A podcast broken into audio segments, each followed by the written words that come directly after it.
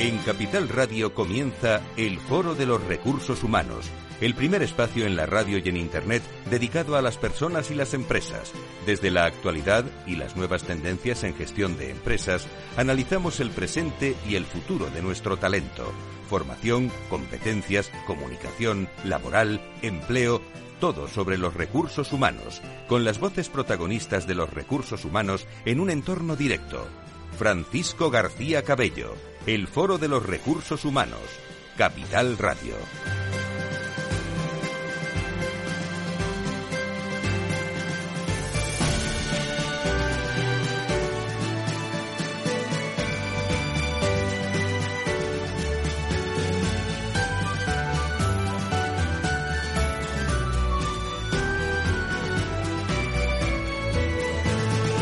¿Qué tal? Muy buenos días, bienvenidos. Eh, ahora sí, ¿eh?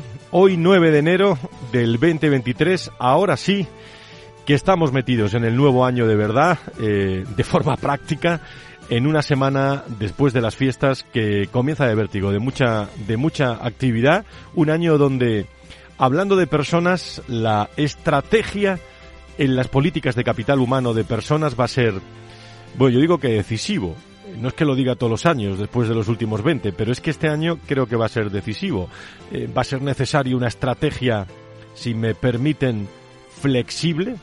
Eso será clave y que cada estrategia se adapte a una eh, cultura, cultura también eh, especial de todas las acciones fundamentales que las personas, las empresas tienen que desarrollar con el propósito de cada empresa en cada, en cada sector, donde las relaciones laborales van a marcar el paso ¿eh? de una actividad de personas que a pesar de estos 20 años que llevamos con, eh, con ustedes, es que las personas marcan el, el valor diferencial en nuestras organizaciones y siguen siendo lo más importante. Yo recuerdo hace, algunos de la mesa lo recordarán, hace 10 años, hace 9 años que decíamos, es que lo más importante son las personas. Bueno, después de, de algunos años, lo más importante siguen siendo las personas.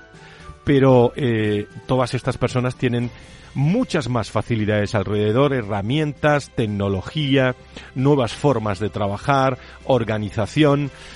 Eh, nosotros estamos preparando para el 25 de abril, ya lo vamos a decir con mucho tiempo, 25 de abril, el acto de los 20 años del Foro de Recursos Humanos que se va a celebrar en Iguay y, y allí en, la, en las alturas de Madrid vamos a celebrar este, este encuentro y estamos en estos días precisamente decidiendo el, el claim. El claim de esos 20 años es con personas y empresas, pero el claim de fondo de ese, de ese encuentro que queremos sea realmente eh, con, o vaya con un valor importante y ayude a muchas organizaciones.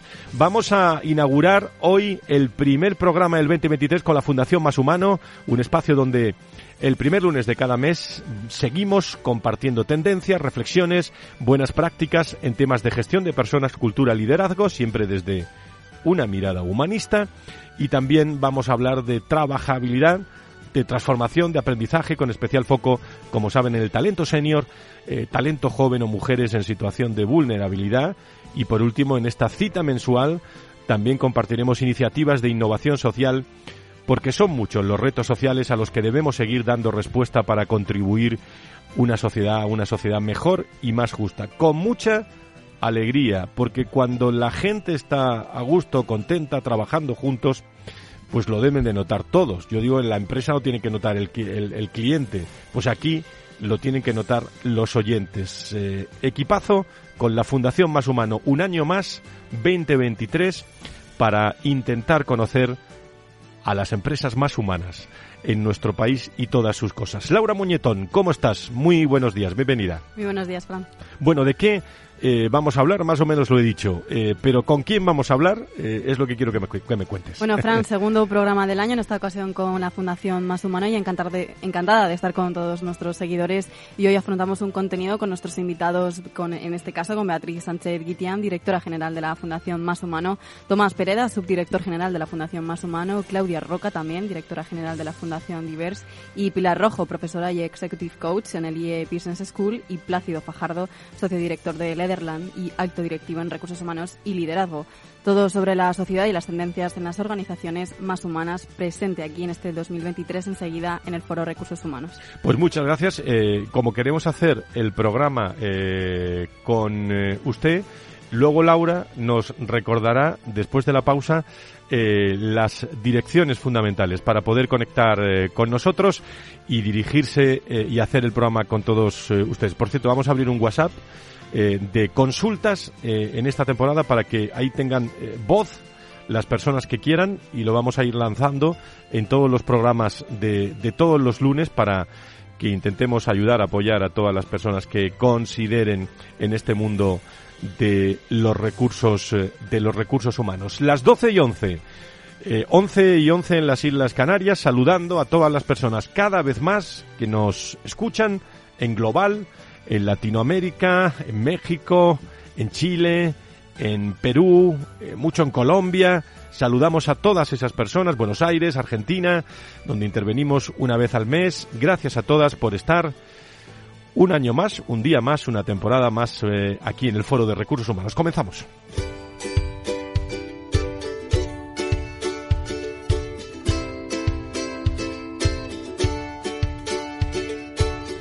En Foro Recursos Humanos, la humanización como gran protagonista, lo más humano de nuestras organizaciones. Un espacio al mes con la Fundación Más Humano. Las empresas y su dimensión más humana, sus personas como protagonistas. Fundación Más Humano, su visión, las personas.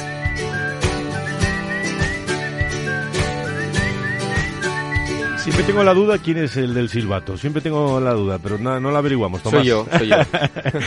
Tomás Pereda, su director de la Fundación Más Humano. Muy buenos días, bienvenido. Muy buenos días. Otra vez aquí. Querida Beatriz, ¿cómo estás? Muy buenos días, bienvenida. Muy bien. Directora general de la Fundación Más Humano. A, a los dos gracias ¿eh? por estar con nosotros un año más en este 23 en el que, bueno, empezamos el año, pero estoy seguro que lo acabaremos muy bien, pero con, con muchas cosas cuyos beneficiados van a ser los empleados, las empresas, las personas. Y cuando personas que conocen esto, lo digo por vosotros, eh, realmente eh, nos ponemos a pensar, pues pueden salir muchas muchas cosas. Yo digo que hay que estar muy muy muy atentos. ¿Cómo, eh, eh, en este caso, eh, Beatriz, cómo se arranca este, bueno, acaba de empezar, ¿no? Este nuevo año. Y qué mejor manera de hacerlo en compañía de, de vosotros pero este 2022 fue un año lleno de actividad para la Fundación Más Humano eh, y creo que el 2023 no se va a quedar ni mucho menos corto, ¿no? Pues efectivamente, Fran, el 2022 fue el año del 20 aniversario de la Fundación ¿eh? y para celebrarlo lanzamos los premios al pensamiento y la acción humanista que recayeron sobre la filósofa Adela Cortina, la del pensamiento humanista, y sobre Tony Bruel, coordinador general de la Cruz Roja, la de la acción humanista. Y este año, 2023, vamos a seguir trabajando en estos premios. Pero fue un año también de enorme actividad en el mundo de las empresas para crear esos entornos laborales más humanos, que se tenga muy en cuenta el impacto en las personas, ¿eh? con más de 35 eventos e informes que lanzamos en ese ámbito. Y como bien has comentado, Fran, trabajando directamente con las personas en el ámbito de la trabajabilidad, que creemos que es el presente y el futuro de lo que son los nuevos mercados laborales, ayudando a las personas a adaptarse a esos entornos nuevos profesionales y concretamente con los seniors a través de Generación Sabia, que lo desarrollamos desde hace ya, va a hacer cinco años con Fundación Endesa, como el primer movimiento a favor de la empleabilidad de los seniors y donde ya hay 40.000 personas y esperemos que haya más este año para seguir ayudándoles en su empleabilidad y en la búsqueda de oportunidades y también con los jóvenes, ¿eh? con nuestro ecosistema de emprendimiento, donde ayudamos a estos empresarios jóvenes a desarrollar empresas que tengan un impacto social positivo y crean unos sociedad más humana, ¿no? Que ahí hemos trabajado con más de 325 jóvenes en el 2022. Y fue el año también de lanzamiento de Impulso Digital, un programa orientado enfocado a mujeres en la Comunidad de Madrid para ayudarlas también en su trabajabilidad, en ganar y formarse en el ámbito digital para mejorar sus capacidades de empleo y también su capacidad de emprendimiento. Entonces, un año, bueno, pues lleno de retos, donde también empezamos a trabajar con Fundación Divers, que ahora hablaremos con ellos, ¿verdad? Y para, para este año, eh, Bea Tomás, eh, para este año 2023, eh, lo voy a decir en tono eh, de comunicación, ¿dónde queréis impactar? Bueno, yo creo que tenemos, vamos a seguir trabajando en los tres ejes que desde hace ya tiempo eh, pivotan, pivotamos en toda la parte de empresas, en todo, a través de nuestra red de empresas, donde seguimos teniendo unas veintitantas grandes empresas intercambiando buenas prácticas, intercambiando reflexiones y, además preguntándonos hacia el futuro, hacia el mundo que estamos yendo a través de, un, think tank que cada año hacemos. El año pasado, eh, ya en el 2022, nos preguntábamos cuál es el estilo de liderazgo y cuál es la cultura que debe responder a la nueva manera en la que mm, amanecimos tras la pandemia. Y este año pues vamos a seguir curioseando, que es un poco parte de nuestro ADN como fundación, el intentar anticiparnos, el, vislumbrar ciertas tendencias y hacernos grandes preguntas que sirvan al, mundo empresarial desde el punto de vista, como siempre comentamos, desde esa mirada humanista que nos caracteriza. en, eh, la cosa va a ir entre empresas, entre trabajabilidad y transformación e innovación social. Con, eh, os veo eh, con mucha intensidad en esto de la innovación social, ¿no? Cuéntanos. Sí, la verdad es que es un eje que creemos fundamental, ¿eh? crear estos ecosistemas donde entidades sociales, entidades culturales y también empresas ¿eh? creen nuevas formas de encontrar soluciones a los retos sociales ¿eh? y crear estos espacios. Ahora mismo, por ejemplo, también tenemos un ecosistema eh, de emprendimiento social joven que hemos comentado, donde hay 10 actores entre empresas, entidades sociales y entidades públicas que ayudan a que estos jóvenes incubar para que lancen proyectos que solucionen retos sociales. Y para nosotros es un ámbito fundamental. Mm. ¿eh? encontrar nuevas soluciones. Hay nuevos problemas, hay nuevas capacidades, hay nuevos recursos y hay que eh, mezclarlos de manera ¿eh? que podamos crear cosas nuevas y resolver la cantidad de retos que tenemos como sociedad. Con nuevas colaboraciones, ¿no? con nuevas colaboraciones, como he comentado, con Fundación Divers, que hoy contamos con Claudia Roca.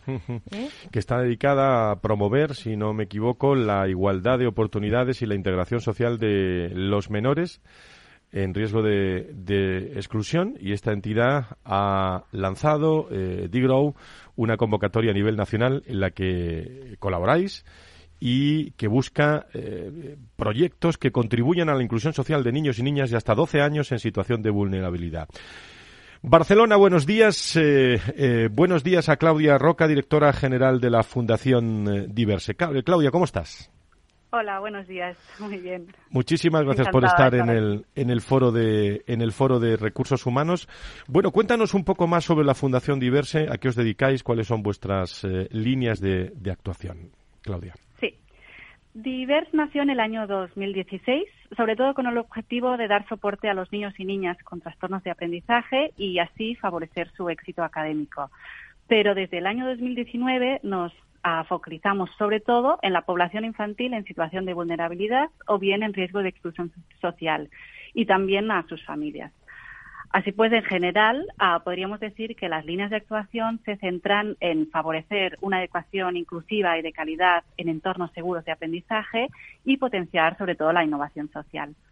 Asimismo, la Fundación Divers se construye sobre una serie de pilares como son la equidad, la justicia social, la solidaridad, la diversidad y la igualdad de oportunidades que ya has comentado anteriormente. y, bueno, y el, entorno de, cuando hablábamos de, dar una primicia, es que esta semana si no me equivoco, lanzáis eh, Digrow, ¿no, eh, Claudia? Sí. Cuéntanos, cuéntanos qué hay que hacer. Sí, uh, bueno, DiGrow es una convocatoria ah, que busca sobre todo apostar por un proyecto de nueva creación, concebido desde fuera de la Fundación, pero afín a nuestros valores. Sabemos que existe un tejido de emprendimiento social, sea a través de personas físicas o de entidades, que puede aportar ideas y proyectos innovadores, enriquecedores y coherentes con nuestra labor centrada en la infancia más vulnerable. Y como conocemos a los obstáculos con los que muy a menudo los, emprendedores del tercer sector se encuentran, queremos darles el apoyo logístico, económico y humano que su proyecto requiera para, poderlo, para poder hacerlo crecer.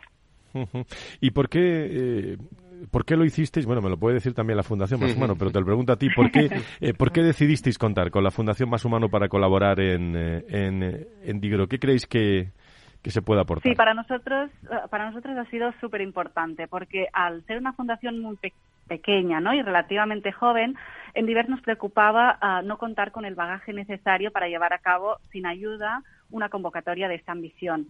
Y Más Humano, en este sentido, nos ofrecía el, los conocimientos y los años de experiencia a, en el tercer sector. Y además, desde el primer momento, podemos decir que nos hemos sentido muy cómodas con la actitud cercana y acogedora de, las, de todas las profesionales de Más Humano con las que hemos trabajado a lo largo de todo el proceso.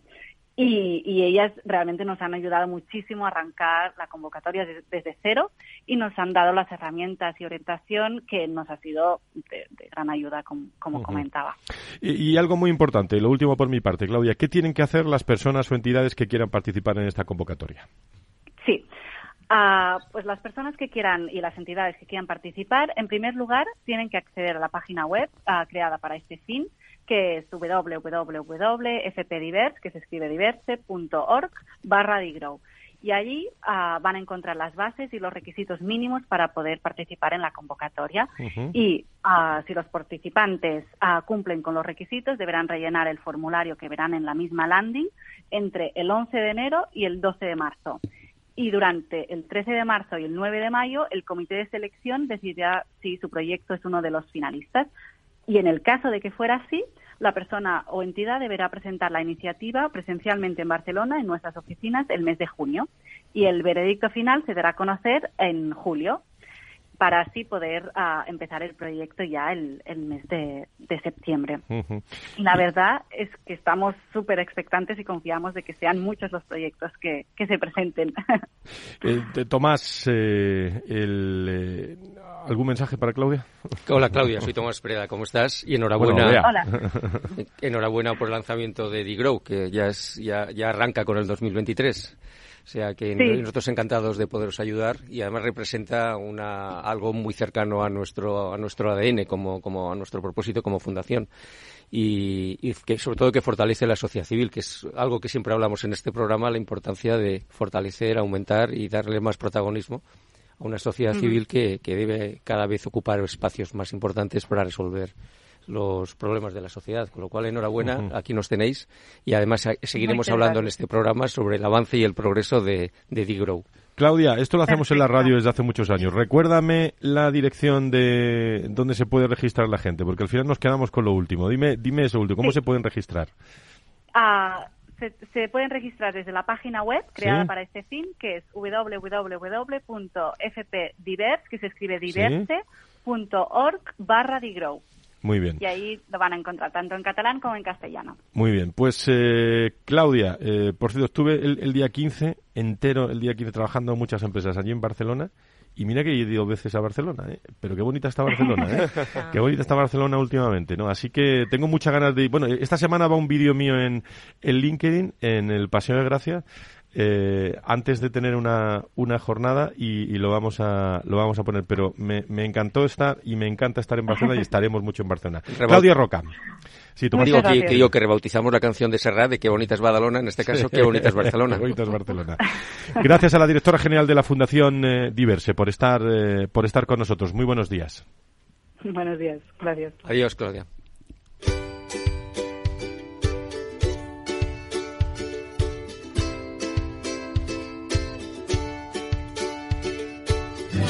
El Foro de los Recursos Humanos te conecta con la información clave sobre personas en empresas e instituciones, con un estilo propio, desde la comunicación y la cercanía.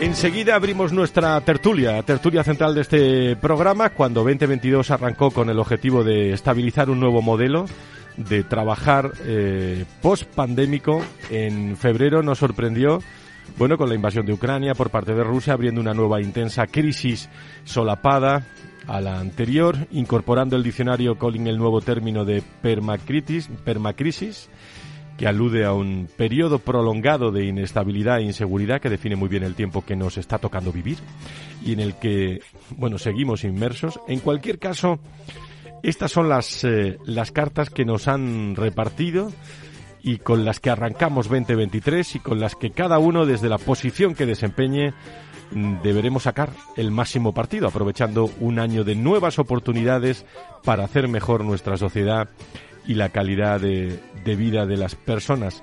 Y con estos miembros eh, que tenemos, vea, con estos miembros tenemos que empezar los objetivos para trabajar en temas de, bueno, no solo de humanidad, sino de personas, ¿no? Claro que sí, no, y hay tanto que hacer. ¿eh? Yo creo que eh, tenemos un entorno, bueno, también muy incierto. Vamos a ver cómo se desempeña, se desarrolla este año ¿eh? y qué impacto va a tener final en las personas, en los mercados laborales. Vamos a irlo viendo y desde luego que estará ahí Fundación Más Humano de manera ágil, como ha dicho Tomás, y curiosa para, para ser un, un altavoz y un espacio de pensamiento para, para, encontrar esas soluciones a todo lo que vaya surgiendo. ¿Tú cómo vislumbráis o cómo vislumbras tú, luego preguntaré a todos, eh, desde la Fundación Más Humano, qué va a ser este 2023? Como decía un colega hoy, Carlos Herrera, esta mañana, sí. dice, eh, dibújalo a carboncillo, que sea carboncillo.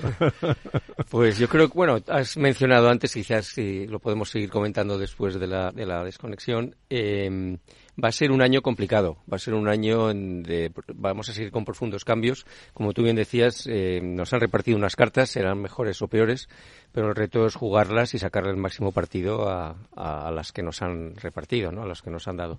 Yo creo que, que va a ser muy interesante porque va, va, yo creo que va a seguir siendo un año de profundo cambio, aceleración, transformación y, y, deberemos permanecer muy atentos a la pantalla. Pues tertulión en unos segundos con eh, Tomás Pereira, con Beatriz Sánchez Guitián. Eh, enseguida les presento a nuestros eh, invitados, eh, Pilar Rojo, profesora y executive coach en el Instituto de Empresa, eh, en Business School, en ILIE Business School. Quería, Pilar, ¿cómo estás? Muy buenos días, Muy bienvenida. Bien, Fran, encantada de estar con vosotros. Muchísimas gracias por estar con feliz año. ¿eh? Y eh, Plácido Fajardo, socio director de Leaderland, con una larga experiencia como alto directivo en recursos humanos y liderazgo, así como patrono de la Fundación Más Humano y amigo mío, que siempre lo digo. Muchas gracias. Placio, ¿cómo estás? Muchas gracias. bueno, pues si os parece, ya están todo el mundo presentado, ya están los temas encima de la mesa y afrontamos media hora, ahora hasta la una, de, de tertulia sobre esos retos eh, con personas en el 2023. No se vayan, enseguida. Hey, asistente, busca cómo invertir ante la subida de tipos. Hay aproximadamente 37 millones de resultados. ¿Quieres que los lea? Uf, mejor que no. Puedes seguir buscando entre millones de contenidos, pero un asesoramiento de calidad solo te lo dará un especialista. En Renta 4 te ofrecemos un servicio de asesoramiento gratuito siempre que lo necesites. Entra en r4.com y descubre cómo te podemos ayudar. Renta 4 Banco. ¿Quieres más?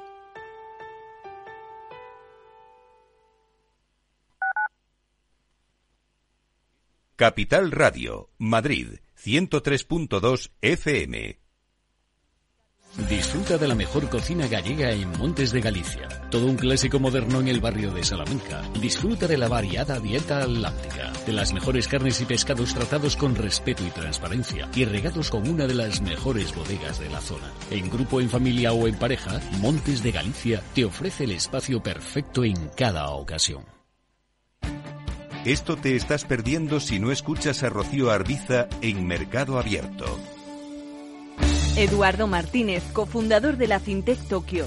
El mercado africano también está creciendo muchísimo. Hay que tener en cuenta que tanto el mercado asiático, africano y latinoamericano es un mercado donde hay más penetración de móviles que de banca. Por lo cual, eh, propuestas digitales que puedas tener en el móvil son muy eficientes para ese tipo de mercados. Mercado Abierto con Rocío Arbiza.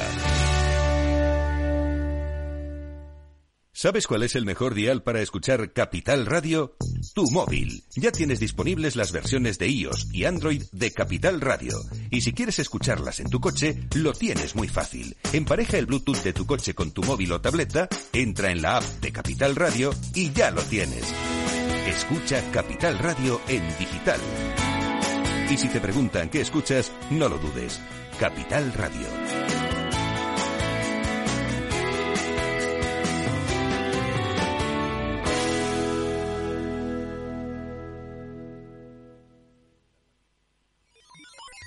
Los robots escuchamos Capital Radio. Es la radio más innovadora. Oímos a Saragot, con Luis Vicente Muñoz. Ahí le has dado. Esto es Capital Radio. Di que nos escuchas.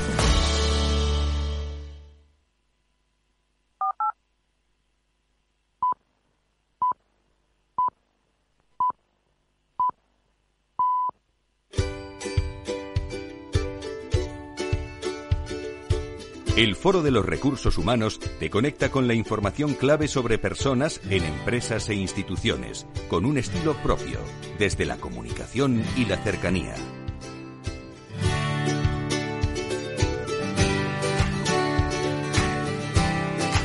Las doce y media, las once y media. Enseguida abrimos eh, debate con eh, grandes eh, personas y grandes, bueno, directivos y, hombres y mujeres con gran experiencia, con Pilar Rojo, con Plácido Fajardo, con Beatriz Sánchez Vitián, con Tomás Pereda en tertulia, hablando de, de bueno de las claves para este 2023 en el mundo de los recursos eh, humanos. Como yo digo, el programa bueno acaba a la una, pero comienza ¿eh? las opiniones en a través de, de las redes y de sobre todo in- Instagram donde donde tendréis todas las opiniones de este espacio o estáis teniendo ya en muchas ocasiones. Pero antes nos viene muy bien abrir boca eh, con estos temas eh, de la tertulia con el comentario y la voz y la firma de Tomás Pereda.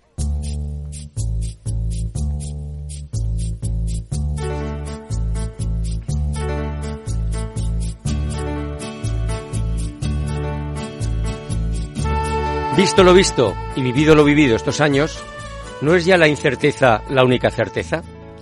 Y si ello es así, ¿merece la pena hacer predicciones para el nuevo año? El diccionario Collins, como decíamos antes, ha elegido permacrisis como la palabra del año, aludiendo a un periodo prolongado de inestabilidad e inseguridad que junto al concepto de policrisis definen muy bien este tiempo de incertidumbre que nunca ha dejado de ser el hábitat natural de nuestra vida humana. Como decía Benedetti, cuando creíamos que teníamos todas las respuestas, de pronto nos cambiaron las preguntas. Cada vez que nos venimos arriba, la falta de certezas y dudas nos pone en nuestro sitio, enfrentándonos a nuestra vulnerabilidad y fragilidad. Descubrimos que una parte de nuestra existencia está regida por un azar involuntario, fortuito, casual y sin motivo prefijado, algo que choca frontalmente con nuestra mente, que aspira a predecir el futuro reconociendo patrones y conectando acontecimientos con la finalidad de protegernos y de hacernos sentir seguros. Pero a nuestro cerebro le importa un bledo si somos o no felices. Lo único que le importa es poseer certezas. Por eso tenemos una relación tan chunga con la incertidumbre, que encima y para liarlo más, nos lleva a descubrir que una parte de nuestra vida está regida por el azar, por un destino que juega a los dados. Entonces, ¿merece la pena intentar reflexionar sobre el futuro en un contexto en parte regido por la incertidumbre y el azar? ¿Por dónde tirar? ¿Nos preparamos para lo peor, aunque esperemos lo mejor? Por un lado, sabemos que el 90% de nuestros temores nunca acaban sucediendo. Y por otro, y a pesar de que cualquier cosa puede sucedernos, no por ello debemos despreocuparnos por prever y planificar un futuro, que también está en nuestras manos. Gestionar la incertidumbre es aceptar la complejidad de una intemperie enrevesada, huir de planteamientos binarios y dualidades cerradas, abrirnos a los matices en donde las líneas divisorias no están claras, asumiendo que todo aquello que se nos había presentado como firme es huidizo. Navegar a través de la incertidumbre exige reflexionar y saber pensar en cabeza propia, en cada momento y ante cualquier nueva situación imprevista. Por eso, la necesidad de desarrollar nuestra capacidad de pensamiento crítico vuelve a llamar a nuestra puerta. Una capacidad que se aprende, como se aprende un idioma o tocar la batería, y que nos ayuda a descifrar el contexto, elegir bien los criterios y pasarlos por el filtro de los valores, formular las preguntas adecuadas, y con todo ello aspirar a construir un razonamiento correcto. Si no sabemos lo que acabará pasando en el futuro, quizá lo más práctico sea dotarnos de herramientas que nos capaciten para intentar decidir bien ante cualquier escenario fruto del azar. Si el mundo no es como es, sino depende de cómo somos nosotros, también el mundo será según como pensemos. En el mismo sentido, y como nos recordaba William James, cuando nos decía que eres tú, con tu forma de hablarte cuando te caes, el que determina si te has caído en un bache o en una tumba. Cuanto mayor sea la incertidumbre, más necesidad tendremos de aprender a pensar por nosotros mismos, porque nosotros, los de entonces, aquellos que sabemos que todo el mundo es capaz de contestar, pero pocos de responder, seguimos siendo los mismos.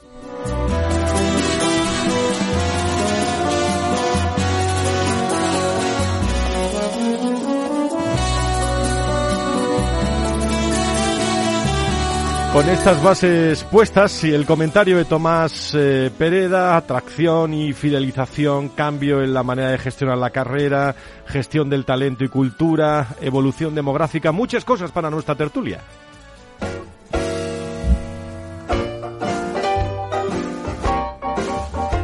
La tertulia del Foro de los Recursos Humanos te aporta actualidad, innovación y conocimientos.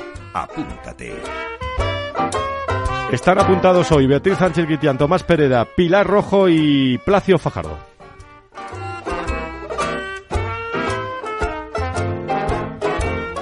¿Por dónde empezamos, queridos amigos? Como las tertulias, ¿eh? Es decir, que aquí el que habla menos es el que lleva la tertulia. Por así, por, ¿por dónde queréis empezar? ¿eh? Placio o Pilar. Quizá por, por lo, lo, que las reflexiones que ha hecho Tomás, ¿no? Es verdad que tenemos que tener en cuenta que el contexto, el entorno, es un conjunto de variables, como antes comentábamos, eh, que están muy interrelacionadas y que no muchas veces decimos es que no sabemos la respuesta. Bueno, no sabemos la respuesta o no nos estamos haciendo las preguntas adecuadas. ¿no? Yo creo que mm, empezaría por ahí, ¿no? Nos estamos haciendo las preguntas adecuadas ante un entorno ¿no? que no conocemos, ante un futuro que no conocemos, ante un mundo que todavía no conocemos, que es nuevo. Y en ese sentido, eh, creo que a veces nos hacemos las mismas preguntas que nos hemos estado haciendo durante mucho tiempo.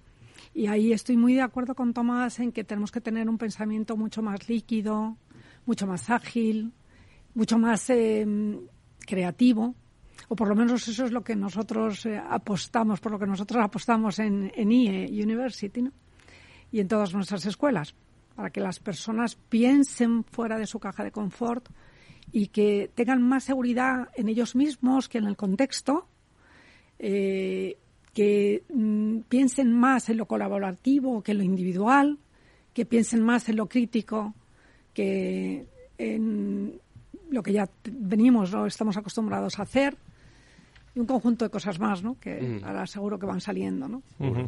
Placio.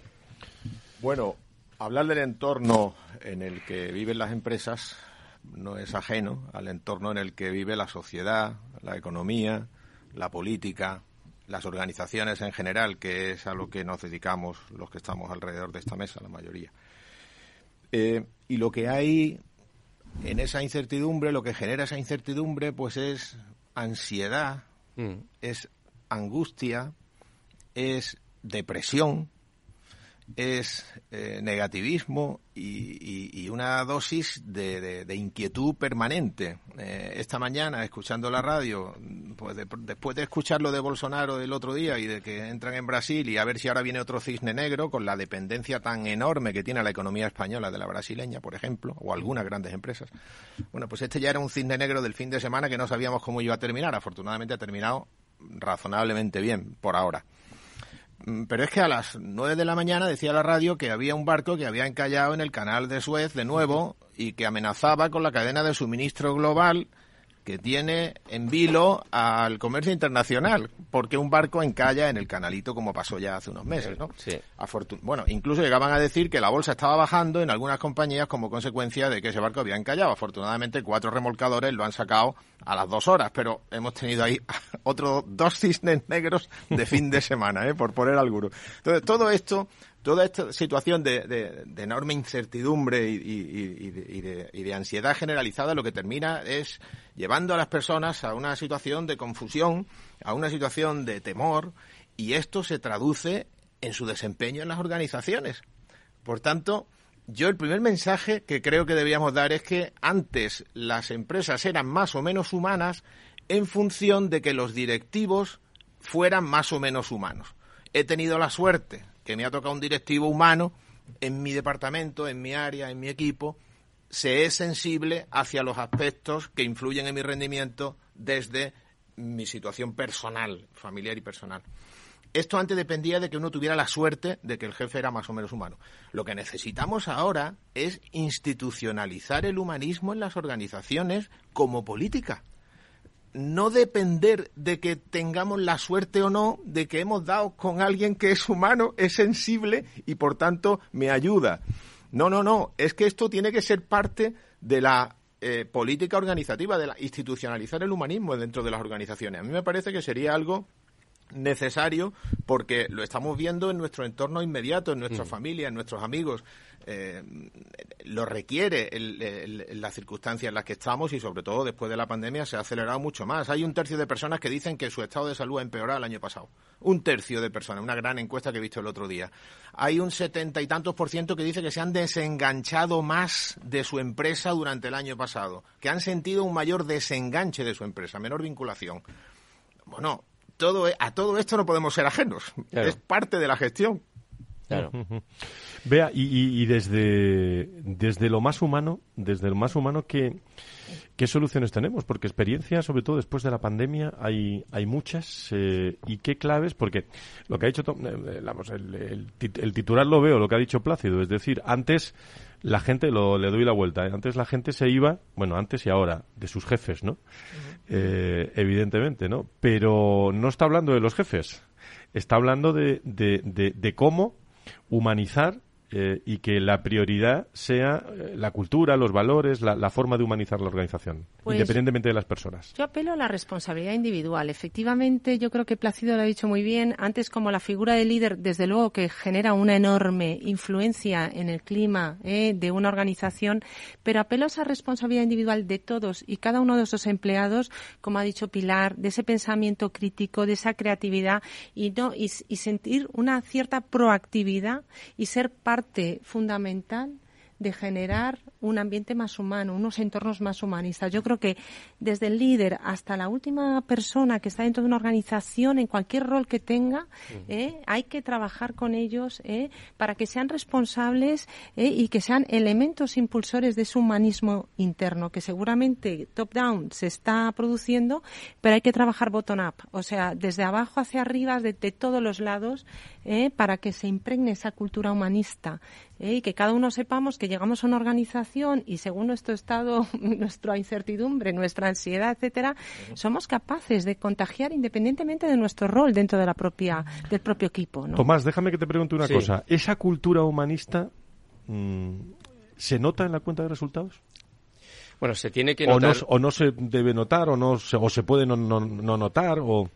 Sí, yo creo que entra dentro de las, de las convicciones. Nosotros cuando hablamos de, humanismo, de, humanidad, lo que estamos hablando es de humanidades y las humanidades siempre han estado relacionadas con la capacidad de pensar por uno mismo.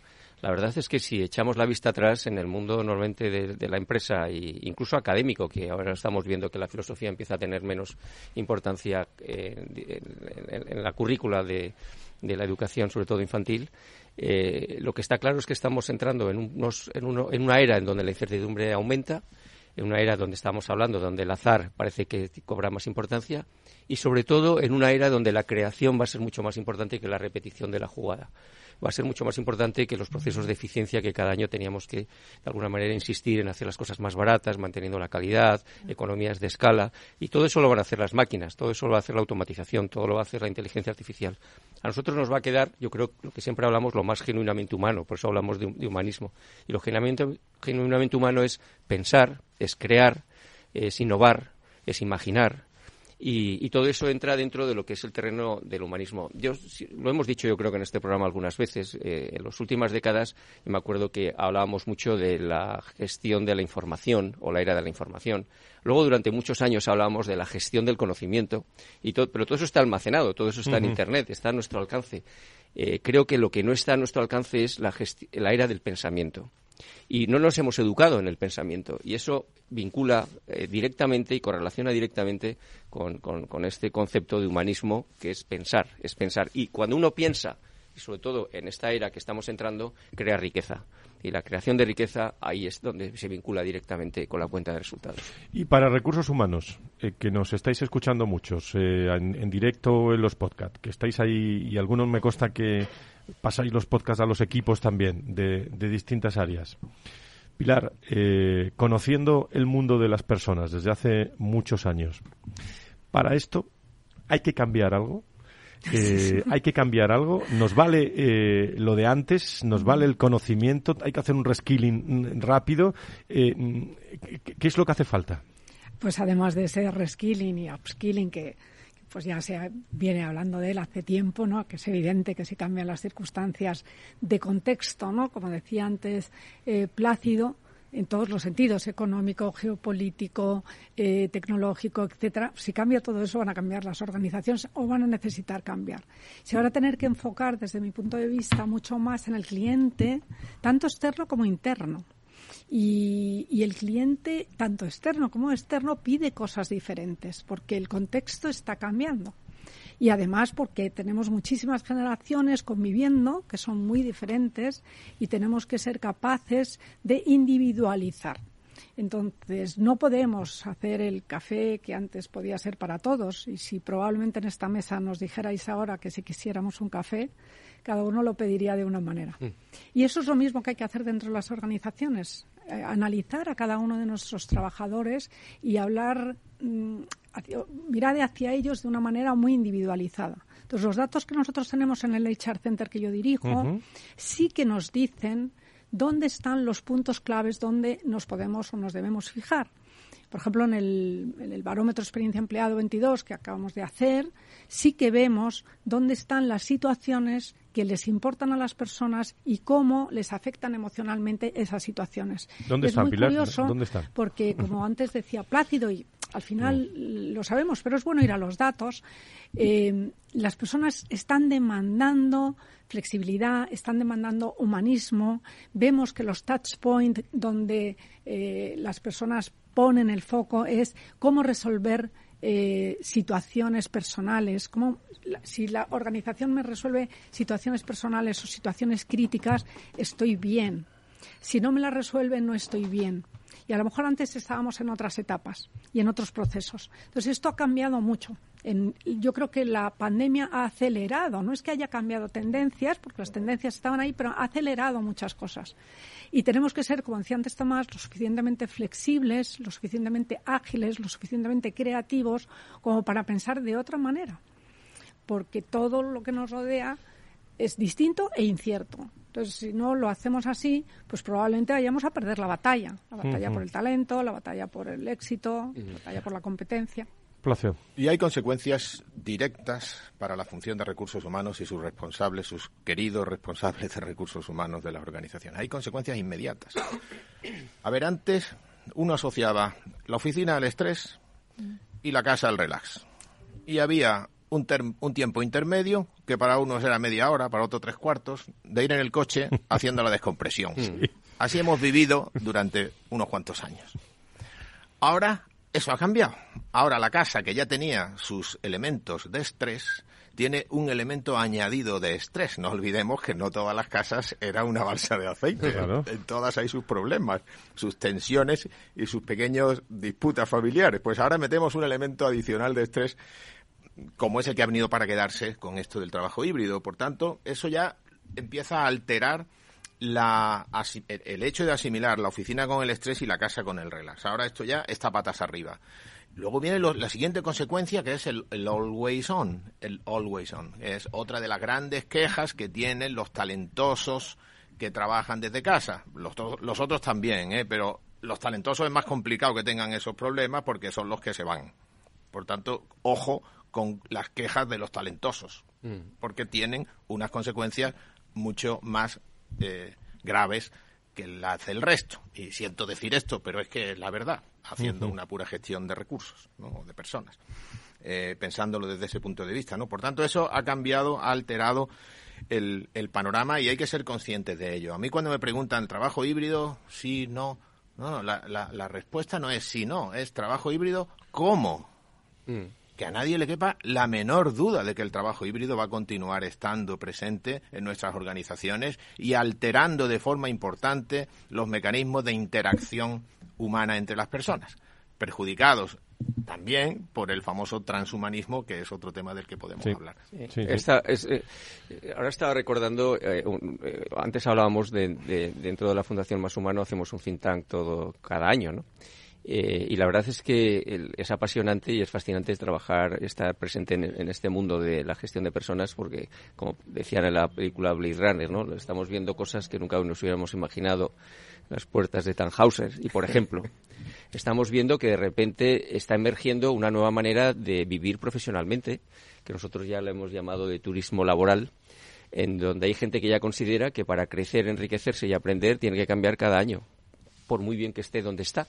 Entonces dice, no, no, si yo estoy muy bien en, esta empresa y si, mi experiencia como empleado es fantástica, pero yo dentro de un año cambio de, cambio de, sitio, porque me he dado cuenta que, que, mi viaje profesional implica cambiar cada año, año y pico, y además cambio a proyectos, cambio a experiencias y no cambio ni a puestos ni a empresas. Cambio en la medida en que vaya siguiendo creciendo, enriqueciéndome, aprendiendo y para eso tengo que cambiar, tengo que hacer turismo. Entonces, ¿estamos preparados para contemplar esa posibilidad de que esté emergiendo una manera de vivir en ciertas generaciones que han aprendido del pasado que si no creces, decreces? Yo creo que, para crecer tienes que estar cambiando. Yo creo que sí, yo creo que hay que pensar más en trabajo que en empleo. Yo creo que es uno de los grandes paradigmas. Eh, y yo creo que la gente joven piensa, y creo que es acertado, que cambiando se crece. Exacto. Es verdad que se puede crecer dentro de la organización, pero entonces la organización tiene que cambiar. Claro. A lo que no puede es ir a piñón fijo, porque efectivamente, porque si no haces ese turismo interno, yo lo he comentado creo, contigo algunas veces, que me encantaría ser turista en mi ciudad. Claro, exacto. Eh, y, conocer cosas que no conozco de ella. Y, cambiar de, barrio. Veo cuando viene alguien de fuera ah, y entonces le llevo. Entonces, efectivamente, cambiar de barrio, cambiar de zona, cambiar de tiendas, cambiar de... y, conocer de verdad. Mm. Eso te hace crecer. Entonces, o te lo proporciona la organización y en algunos casos no lo está haciendo y se va a quedar detrás, o la gente se va a mover. Porque hoy en día eso no es mm, negativo, todo lo contrario. Pero permitirme, esto es para todos los, iba a decir, para todos los públicos que nos están escuchando. Esto es muy buena pregunta. Eh, mucho menos. Ah. Porque nos está escuchando eh, por gente que lleva muchos años en recursos humanos, jefes y no jefes, nos están escuchando gente en despachos de abogados, nos están escuchando gente ni mucho menos. La respuesta es diferente porque vivimos en, una, en un mercado laboral bipolar. Mm. Un mercado laboral que cada vez tiene más excedentes, entre comillas, ¿eh? de baja cualificación o de, o de dificultad de reskilling, de reeducación. Mm. Eh, y hay, por otro lado, en el otro polo, una bueno una dinámica de, espiral de incremento de, de, coste de expectativa etcétera mm, y de y de realmente batalla por el talento encarnizada sobre todo en algunas posiciones o áreas ¿eh? por tanto mm, esto va a seguir estando así y lo que hay es que dar una respuesta pues como decía antes eh, Pilar, personalizada para cada colectivo y casi cada individuo. Antes llevamos muchos años hablando de la retribución a la carta y todas estas cosas. Bueno, pues esto ahora eh, se hace una necesidad imperiosa, no, no tanto en la parte de la retribución, sino en la manera en que gestionamos el talento, la manera en que dentro de las organizaciones identificamos los clústeres de talento que nos interesan más cuidar de una forma y a los que hay que darle otro tipo de medicinas, de otra forma distinta pero todo esto lo que va es a aumentar la complejidad en la gestión de personas. Por eso el director o el, el, responsable, la responsable, la persona que lleva la función de recursos humanos, tiene, lo tiene cada día más difícil tiene un rol cada día más complicado, eh, eh, en el que se le piden cosas eh, que muchas de ellas son contradictorias y en donde tiene que armonizar situaciones muy difíciles de armonizar cuando conviven juntas y se comunican entre sí. Mm. Por tanto, es una dificultad añadida que le sube el listón. Y, en medio de esto también está el traslado cada vez mayor que estamos viendo en las organizaciones, la reducción de los departamentos de, o de las áreas de recursos humanos coincidiendo con el trasvase de la responsabilidad hacia la línea, que es algo que lleva años haciendo y cada vez ocurre más. Tenemos que buscar líderes que sean capaces de asumir la función de recursos humanos ellos mismos como primeros gestores de sus equipos. Dime una cosa, eh, y me está pidiendo la palabra y nos quedan dos minutos y medio, tres, eh, pero eh, mm, para esto que dices, para esto que dices, Plácido, eh, Pilar, lo que decís todos, ¿qué perfil eh, necesitamos? Es decir, y, me dirá Plácido, bueno, una pregunta me haces, ¿dónde está ese perfil? ¿no? Eh, pero pero ¿qué, ¿qué, perfil hace falta? ¿Dónde están? ¿Dónde están? Pues yo creo que están ahí, ¿no? Lo que pasa es que tiene, tiene que cambiar un poco el mindset, yo creo. Pero estar, yo creo que están. Es verdad que necesitamos un perfil mucho más estratégico. Ah, la función de recursos humanos está muchos años y Plácido es un, y Tomás, ¿no? Son expertísimos en esto, ¿no? Ha estado muchos años desde mi punto de vista basada en procesos, procesos, procesos, procesos. Hacíamos procesos eh, que a veces em, cogíamos de otras organizaciones pues porque en otras funcionaban o porque estaban de moda. Entonces, esto es una barbaridad. Hoy en día sabemos que hay procesos que no funcionan, que no valen para nada y lo seguimos haciendo. Algunas organizaciones lo siguen haciendo. O sea, ¿para qué hacemos una evaluación una vez al año. Es que sabemos que a los directores no les gusta, que a los evaluados tampoco, que no tomamos decisiones en base a ello, pues es absurdo, ¿no? Entonces, ¿están ahí? Sí, pensamiento mucho más estratégico, mucho más lateral. Tienen que ser líderes, como dice eh, Plácido. O sea, tienen que ser ellos mismos líderes transformacionales de la gente con la que, a la que, a la que se supone que, que atienden, ¿no? Hacia arriba, hacia abajo. Eh, de manera lateral, transformar a las personas, porque si no, no cambiamos. O sea, una organización no cambia si no cambian las personas. Vea. Bueno, yo creo que compilar lo que estaba comentando, yo creo que necesitamos gente que escuche. Yo creo que cuando hay entornos de incertidumbre y, enorme cambio, la escucha es fundamental, porque la escucha continua, además, ¿eh? además una escucha de calidad. Cuidado con la cantidad de interrupciones que tenemos en redes sociales, con cantidad de mm. mensajes, etcétera. Hay que tener esa escucha de, calidad, viendo, ¿no? Estos empleados, entender que no todos, como tú has comentado, Fran, no todos quieren ser turistas laborales, quieren haber de todo, ¿no? E intentar dar respuesta. Placio.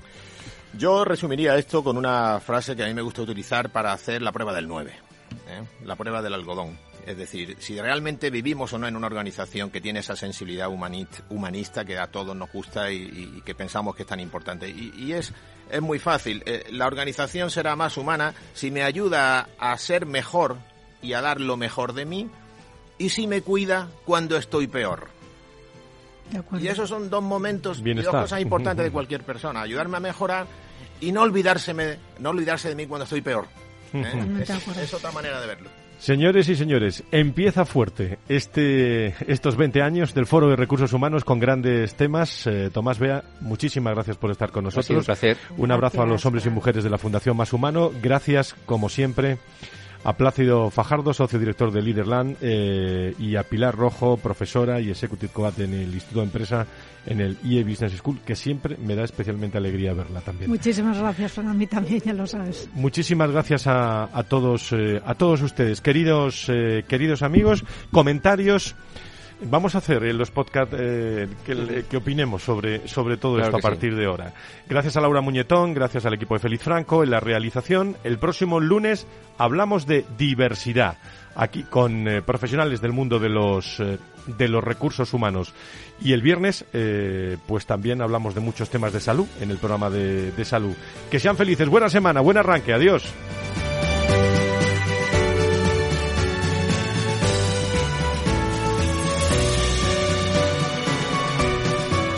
El Foro de los Recursos Humanos te conecta con la información clave sobre personas en empresas e instituciones, con un estilo propio, desde la comunicación y la cercanía.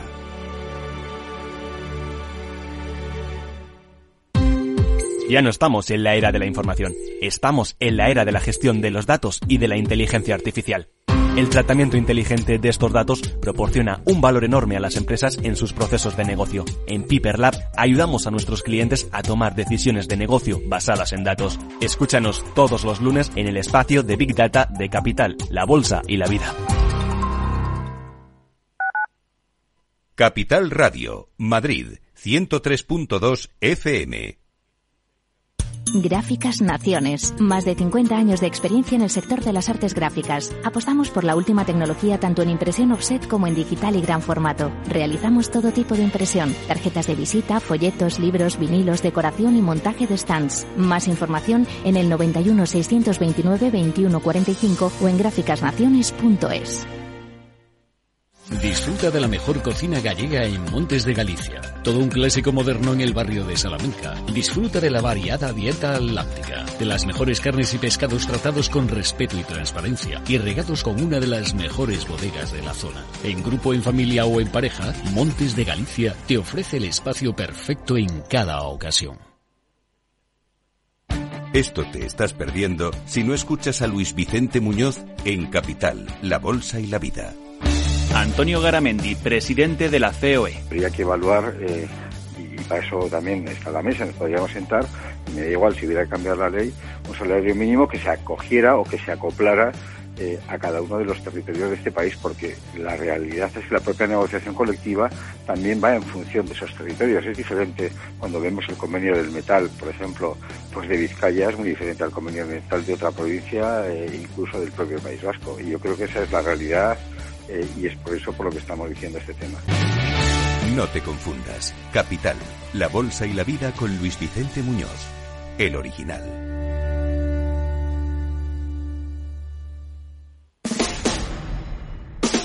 Escucha cada día entre las 8 y las ocho y media de la noche el balance de los deportes con Paco Lloret, la emoción del fútbol y la pasión del deporte en el balance.